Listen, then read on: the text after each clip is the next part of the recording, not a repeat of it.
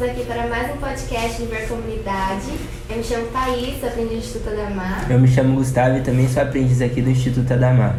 E hoje iremos falar um pouco sobre o Dia da Consciência Negra. Oi, tudo bem, professor? Oi, tudo bem? Prazer. Você poderia se apresentar pra gente? Posso. Meu nome é Isabelle, tenho 36 anos, sou professora no Senai, desses lindos, né? Trabalho com eles aqui faz um pouco mais de um mês, né? E eu sou formada em administração, falo que sou uma administradora torta, porque gosto de estudar as questões sociais. É, e sou mestre em administração também. E o meu foco de estudo foi a, o trabalho, a inserção, na verdade, da mulher negra no mundo do trabalho, focado na, na inserção, na verdade, da não escolha, vamos colocar assim, né, da pessoa no universo do trabalho. E aí, coisas que nós vamos falar depois. e como que surgiu o Dia da Consciência Negra? O Dia da Consciência Negra surge em 2011 com a Lei 2519 de novembro, né, é, para homenagear a, o Zumbi dos, dos Palmares, que foi um dos grandes nomes né, que, que estão aí presentes na história da população negra, porque ele lutou né, de forma muito ativa para a libertação do negro, né, então do escravizado. É, o que é nos vendido é a história linda e maravilhosa né, da princesa Isabel que foi lá e assinou um papel e aí todos estavam livres.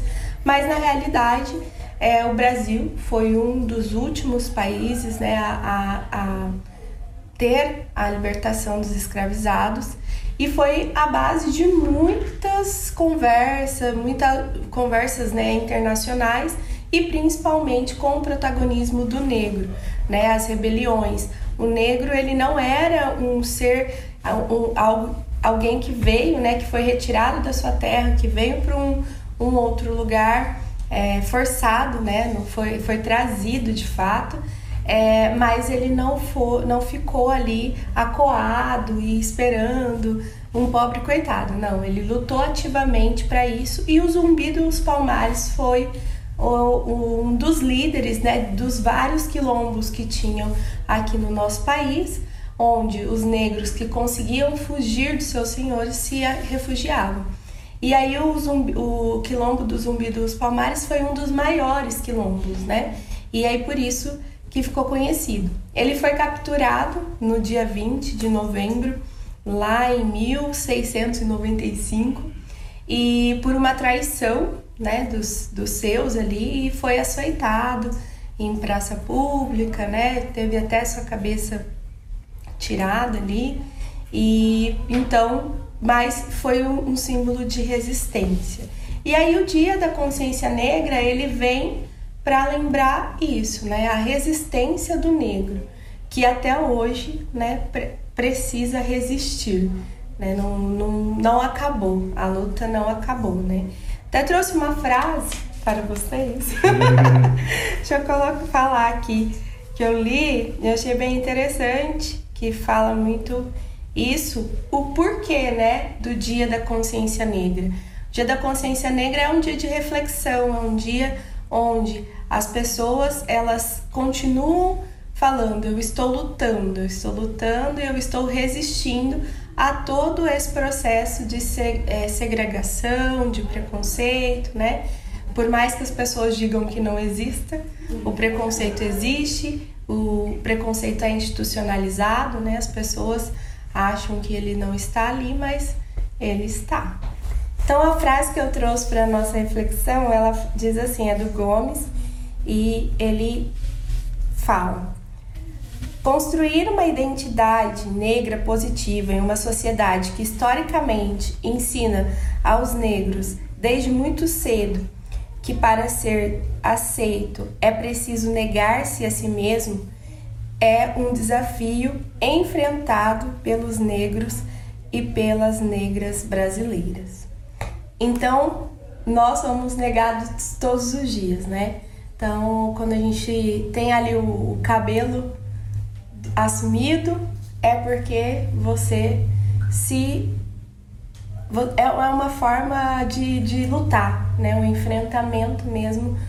O simples fato de você usar o teu cabelo do jeito que ele é, né? Porque não é aceito. Você ir num restaurante onde a maior parte das pessoas são brancas é também uma luta, né? Então, tudo isso veio vem para acrescentar. A, a lei, né, da, de, de 20 de novembro, ela foi importante e, além disso, ela também foi possível por conta do declínio do, da ditadura, né? E a instituição das, é, da Constituição de 1988. Então, a partir desse processo, começou-se a ter a se dar espaço, né, muito mais para as discussões políticas, para os movimentos sociais que conseguiram então instituir várias leis. Essa lei foi de 2011, mas antes dela é, houveram outras leis também bastante importantes, é, que foram, foram as leis 770, 770 7.000, desculpa, 716, de 5 de, de janeiro, que foi a lei de preconceito, raça e cor, né? Então, a partir desse momento se torna crime, né? Essa questão do preconceito racial. A lei também 10.639 de 2003, que institui a obrigatoriedade do ensino é, da história negra nas escolas regulares. Então, isso é bastante importante, ainda não é tão é, visto, né? mas a gente já consegue perceber alguns movimentos. E é muito importante porque o povo preto não tem história, né? A gente não sabe qual é a nossa história. É natural quem é de, de descendência branca, de, do, de quem veio, né, aí, europeu, né? saber quem é os, os seus descendentes, pegar lá, pegar uma cidad dupla cidadania e tal, falar ah, porque eu sou é, descendente de italiano, de polonês, não sei o que, não, não, não. A gente descendente de quem, né? A gente sabe que é de um continente inteiro. Você não sabe nem de que país. E isso te torna uma pessoa sem identidade. Né? Então é, é algo muito forte. E também a lei da, de cotas né? de 2012. Então foram a partir das discussões, né? por isso que é tão importante a questão do movimento, né? do movimento social, das discussões que vocês há, há tão pouco tempo né? passaram por isso. É, é extremamente importante esse, esses movimentos para que hajam políticas públicas para todos, né? E não só é, continue no status quo, aí, como a gente vê que muitas vezes é o desejado. E acho que a última informação com relação a essa pergunta é o, a questão do feriado, né? Aqui em Londrina, até pouco tempo atrás, é, o, o vereador que da época, né, o Tito Vale, ele tinha instituído, tinha feito lá a lei como é, sendo feriado né, da consciência negra para pensar e refletir né, sobre esse processo.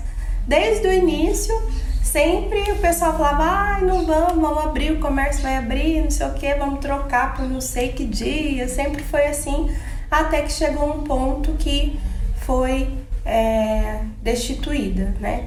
Então, essa é, é mais uma forma de nós vermos, né, o quanto é negligenciado mesmo, né? Assim, ah, tanto faz, é só mais uma data, né? Mas para quem é preto, o negócio tá bom. São leis tão recentes, né? Sim. Tem que é, se parar para refletir mesmo, é muito recente, assim. É. é. Muito mesmo. Você falou de movimento, você já participou de algum ou participa até hoje? Então, o, eu participei em termos do movimento. Inclusive, o estar aqui hoje tem a ver com o movimento negro, né? Que eu participei teve um chamamento quando estava no mestrado, e aí eu estava muito envolta com essa questão da discussão, né, da pauta negra. E aí teve um chamamento para uma plenária que aconteceu lá em 2018, e eu fui participar da plenária e fui, né? Ah, vou lá, né? Que eu achei que ia ser um, algo permanente, né? Do movimento negro mesmo. Mas na verdade não. Foi uma reunião porque iam enviar né, pessoas do Brasil todo para um, uma, um evento que foi lá em Goiânia. Então, aí eu participei das reuniões e a gente continuou depois fazendo várias reuniões e eu fui participar representando Londrina. Então, na participação, né, lá em Goiânia, fui para representar Londrina e foi muito legal, muito interessante. É, várias pessoas ali do movimento, aprendi muito, né? Porque o movimento ele não é único, até por conta do tamanho do nosso país, da diversidade e de pautas que são diferentes para diferentes negros, né? E negras. Então, existem pautas que são mais voltadas para os homens negros, outras mais para as mulheres negras. É, existe também pautas que são discutidas é, pelas mulheres que não são, é, pelo, pela questão de quão retinto, tão retinta né, a sua pele. Então, é, quem é pardo muitas vezes sente muito isso, né, de não ter o reconhecimento do, do povo branco, mas também não ter reconhecimento do negro, fica ali no limbo. Então, existem essas pautas também de discussão e a, a questão do, da orientação sexual também. Então, tem várias pautas aí. E aí, esses movimentos, eles se encontram em alguns momentos, que foi um desses momentos. É, posterior ao, a esse evento, nós continuamos nos encontrando né, no ano de 2019 e aí foi onde eu estava num processo bem delicado da minha vida, de, depressão, bem forte. E aí as meninas do movimento que me ajudaram muito. E aí, ah, não, vem aqui, a gente tem. Vem dar aula no, no, no projeto que a gente estava elas estavam desenvolvendo em Cambé. E aí conheci o professor Murilo, conheci outros professores lá. E, sei lá, abriu o processo seletivo do Senai. Então, vai prestar o processo. E aí foi onde eu acabei aqui, uhum. né? Então, foi a partir deles. Então, fiz é, parte do movimento. Aí, com a pandemia, né, a gente acabou é, parando, porque não tinha muito o que fazer, né? Não dava para encontrar. Tivemos alguns encontros ainda online, mas atualmente a gente tem só conversa, mais WhatsApp, assim, pelo grupo, mas não estamos ativamente, né, com encontros ativos. É, para mim, pessoalmente, foi muito, um crescimento bem grande, mas de certa forma foi uma escolha também me distanciar um pouco por conta da minha saúde mental, né? É muito difícil você se ver como. Eu sempre falo que eu comecei a estudar e, e eu sofri demais, e até esse processo de, é, depressivo e tudo mais teve relação com o mergulho ali na história, na, na, no estudo mesmo né, das nossas origens.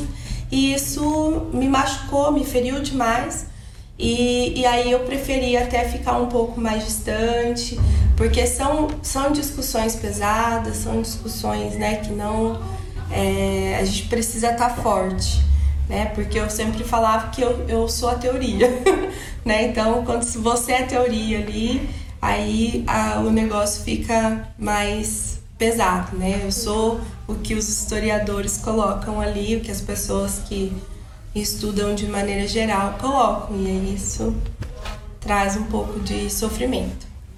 E para você, qual que é a importância da, da inclusão nos lugares, assim, colégios, no trabalho mesmo? Uhum. É, é extremamente importante, né? Eu sempre tra eu tenho trabalhado e sempre com essa questão da, do social, por mais que ah, tô no Senai, sempre estou envolvida no, na aprendizagem, que é uma forma né, do, da inclusão do, do sujeito no universo do trabalho. e na inclusão do sujeito de uma forma que ele se, se, se seja valorizado, né? seja cuidado e não simplesmente jogado ali para trabalhar de qualquer forma. Né? Então, existe uma preparação, existe é, toda uma defesa ali dos direitos. E o, o negro, ele tem muito, muito, é muito colocado em subempregos, né? Então, como a gente fala. E, e aí você vai falar, ah, professora, mas então a gente é, tem emprego melhor e posições melhores ou piores? Não, não estou dizendo isso.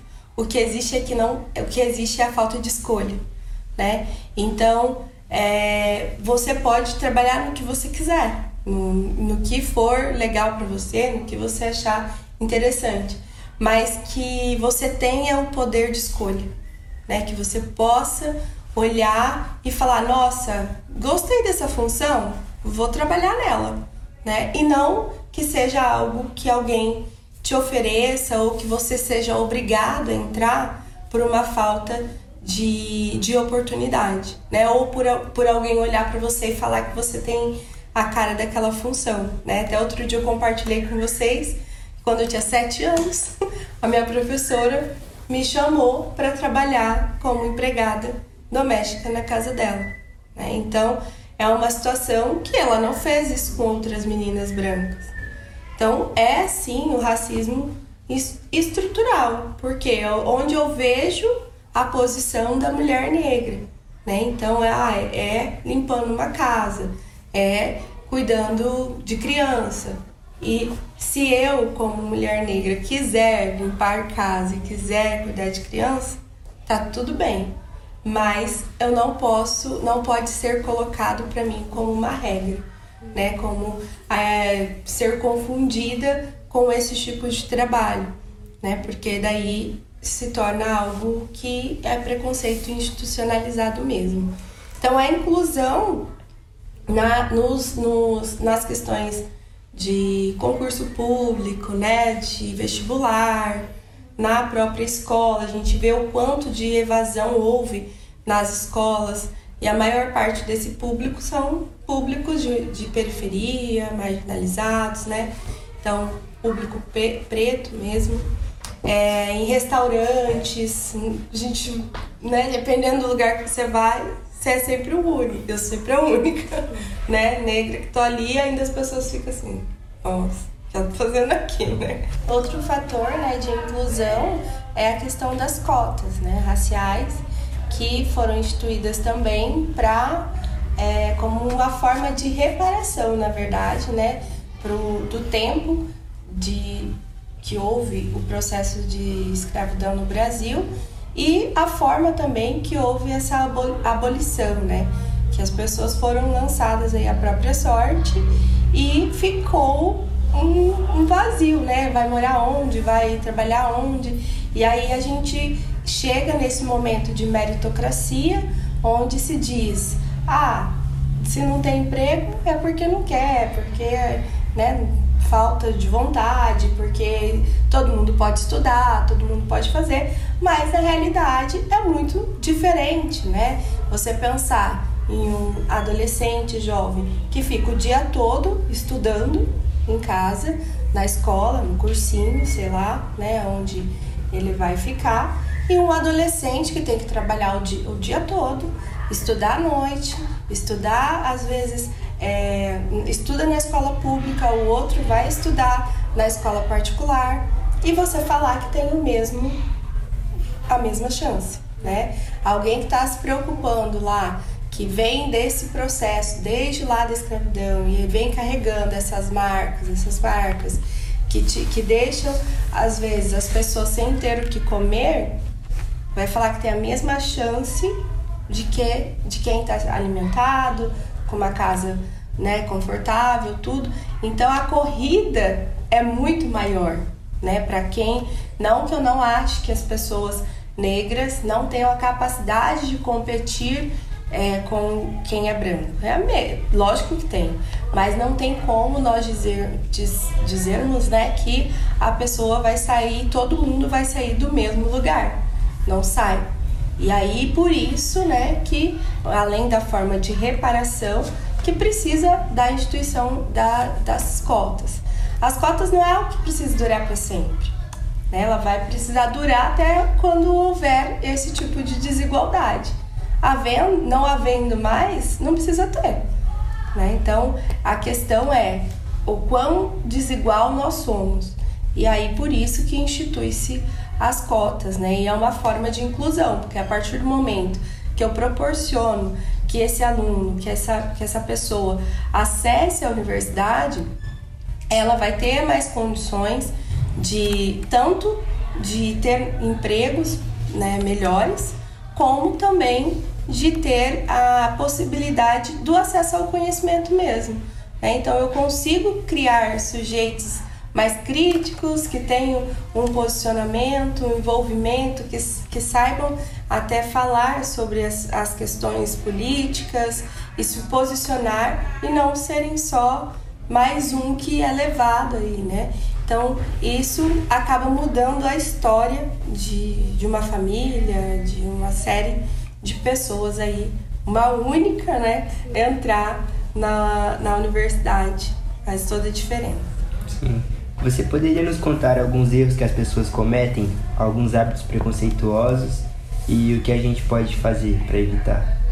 Então, é, eu fiquei pensando bastante nisso, porque é, hoje em dia tem sido muito difundido assim, ah, eu não vou falar coisas porque eu não tenho que ficar ensinando ninguém, né? Muita gente tem, tem dito isso. Mas é, nós a própria pergunta ela já sugere que a gente não sabe lidar né, com, com a pessoa preta na sociedade. Então, é, nós temos hábitos que são enraizados. Então, nós falamos coisas assim que são enraizadas aí. É, acho que um assim muito que é até engraçado de falar é quando você fala do, do preto como alguém que é moreninho, né? Ah, você não é tão escuro assim, né? Preto sempre escuta isso. Ah, não, sou preto. Não, imagina, como se você estivesse, né, se, se auto é, ofendendo, assim, né? E como se fosse uma ofensa você assumir a sua negritude. Então, acho que essa é uma das coisas que, que pegam bastante, né? E que a gente precisa começar a entender, não, primeiro que quem se autodeclara é você, né? Você sabe tua cor, você sabe se você é ou não é negro, né? Ah, no, a, a, a questão das terminologias, né? Se fala negro, se fala preto, se fala... Tá, vai, vão ter várias, várias teorias aí, que daí cada um vai seguir a sua, mas você, como sendo, né, você vai falar como você quiser, como você se sentir é, melhor. A questão, gente, olha, outra coisa. Você vê uma pessoa preta, não passa a mão no cabelo dela. não, é uma coisa que não passa no cabelo de quem é preto, porque se desmancha os cachos, né? Então, são coisas assim, é, só de descontração mesmo, mas muitas coisas, até mesmo do nosso vocabulário, né? Como, por exemplo, por exemplo, criado mudo, né? Criado mudo é, vem de um processo, de uma história, né, ali de escravidão, né, da escravização do negro. Então, quando ficava literalmente um criado ali, que era o, negro, né, escravizado, do lado da cama do, do senhor. Então, criado mudo. Então não, não é, ah, mesinha de cabeceira, né? Qualquer coisa. É o termo mimimi, que é um termo que é muito ruim, né, para quem é de qualquer minoria, na verdade, né? Não só de quem é da população negra. Mas é, nós, como eu já falei, vivemos uma sociedade meritocrata, né? Onde você é visto como é, se você não faz é porque você não, não teve competência, porque você não lutou o suficiente, porque você é preguiçoso, né? E outros termos aí. Mas não é isso, né? Então você falar que é mimimi, que é reclamação demais, isso é algo que ofende, é algo que você desmerece a luta do outro. né? Você desmerece o que a dor do outro. Então, a, a dor das outras pessoas a gente não pode medir, né? Então, é respeito. E aí, falar o termo mimimi, anule isso do seu vocabulário. É isso, muito obrigada, viu? Eu que agradeço. É um prazer estar aqui. É um assunto extremamente importante. Deveria ser falado muito mais, né? Uhum. Prazer. Muito obrigado, fiquei sabendo de muita coisa que eu não sabia também, já vou repassar para as pessoas. Uhum, que bom. É isso aí, gente. Fique ligado nas nossas redes sociais, arroba Instituto da Mar. E fique esperto para não perder os próximos capítulos dessa novela, Viver Comunidade. É isso, gente. Tchau. Tchau.